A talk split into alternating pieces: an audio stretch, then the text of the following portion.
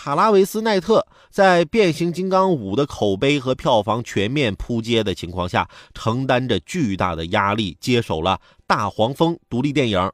那一旦失败，他可能只能放弃导演这条路了，回家继承他父亲创立的耐克公司以及数百亿美元的资产。